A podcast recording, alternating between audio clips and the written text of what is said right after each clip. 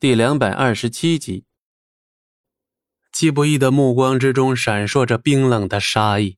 饶是他此刻有些虚弱，但是要杀戚青松对他而言根本就不是什么难事。季不易走向戚青松，冷眼看着他这位大伯，心中的仇恨在这一刻全部翻涌了出来。戚不易，大侄子，我们。戚青松挤出一抹笑容，还想着跟戚不易谈一谈。在戚青松看来，任何事情都能谈一谈，只要代价足够。然而，让戚青松没有想到的是，戚不义根本不理他，直接一脚狠狠踩在了他的胳膊上。这一脚的力量之大，直接踩碎了他的骨头，发出了一声居然还有些悦耳的脆响。疼吗？疼疼疼疼！戚青松哪里敢不回答呀？就是咬着牙也得回答呀。原来你这种畜生，也知道疼啊！戚不义脸色一沉，脚下又是狠狠的碾了几下，这甚至比踩断的时候更加的痛彻心扉呀！戚青松惨叫的像一条哀嚎的野狗，大声哀求：“戚不义，饶我一命！你要什么都行，你要多少钱？”戚青松深知有钱能使鬼推磨，所以立刻抛出了这个诱惑。然而不说也就罢了。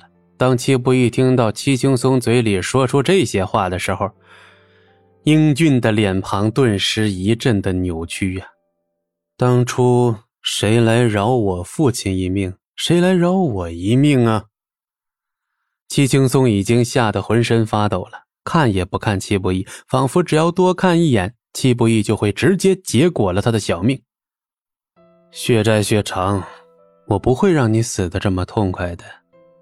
戚不义的眼中浮现起了凶恶之色，隐隐又有些失控的模样。庄慎连忙上去，轻轻拍了拍他的肩膀，但随即恭恭敬敬地说：“先生，属下认为此人应该知道当年的一些真相，现在杀了，恐怕调查起来就更难了。”戚不义深吸了一口气，仿佛在压制心中滔天的怒火与杀意。庄慎这心里也在害怕呀，毕竟他刚才做的可是大不敬的行为。对对对，我知道，我什么都知道。事到如今，齐青松已经吓破了胆，几乎下意识的就点头承认。而听到这一番对话之后，夏云平的脸上陡然变得毫无血色。齐青松，你是不是疯了？你忘了说出来的后果了？夏云平害怕极了。仿佛一旦戚青松说出真相，后果比眼前的戚不义更加可怕。戚青松闻言，脸色也是一变，仿佛是想到了某些更加可怕的事情，眼中满是恐惧之色。看到这一幕，戚不义立刻抬起脚，冲着戚青松的胳膊再次跺了下去，又是一阵凄厉的惨叫啊！戚青松的双臂已经被戚不义硬生生踩断了。说。否则我杀你满门！如果在此之前，戚青松跟夏云平不相信戚不义能干出这种事，就会当一个笑话去看待。然而在亲眼目睹了戚不义的恐怖与可怕之后，他们心中完全相信，戚不义没有得到一个让他满意的答案之前，他真的会做到这样。夏云平哪里还敢阻止戚青松啊？只能一脸惊恐地看着戚不义。其实。当年是有人找到我，让我故意害清风。戚青松强忍着剧痛，缓缓道出了当年的真相。戚不义默默的听着，只是从他的眼神里，以及细微的肢体动作上，根本不难看出他在强忍着暴动的怒火与杀意。戚青松一口气将当年的真相全都说了出来。原来啊。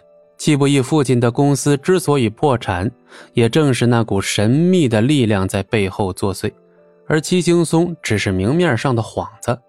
作为最大的受益方，全盘接收了戚青松的财产，而戚孝国的去世则完全属于意外，只是戚青松害怕外界联想，才不得不采取的卑劣手段。他们是谁？戚不义知道，真正幕后黑手当然是逼死自己父亲的那伙人。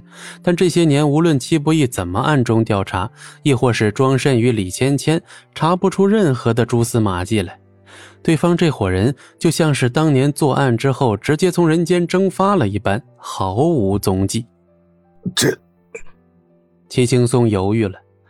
戚不义目光中寒芒一闪，他的耐心已经到了极点。其实，我也不知道他们到底是谁，但我只知道他们权力滔天，就连王家也不过是他们养的狗。所以这件事和王家也有关。对，季青松艰难的点了点头。事已至此。想要找到真正的幕后真凶，还得从王家身上找线索。我已经把能说的都说了。公司不属于你，那是我父亲的心血，你不配拥有。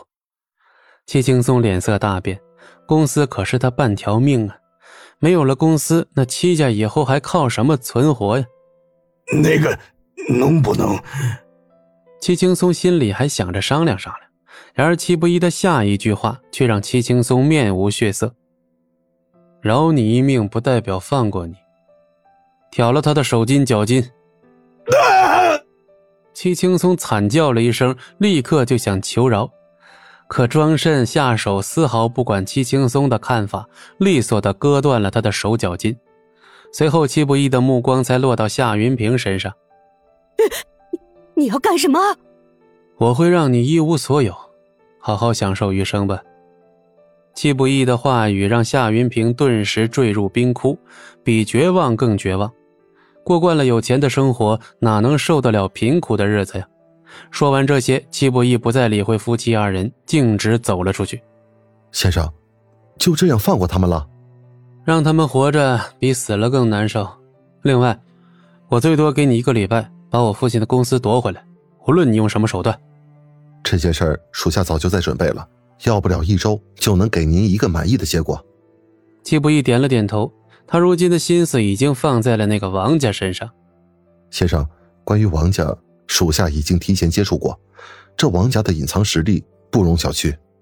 不容小觑，那就让我来碾碎他。亲爱的听众朋友们，本书已经全部播讲完毕，感谢您的收听。我们下本书再见。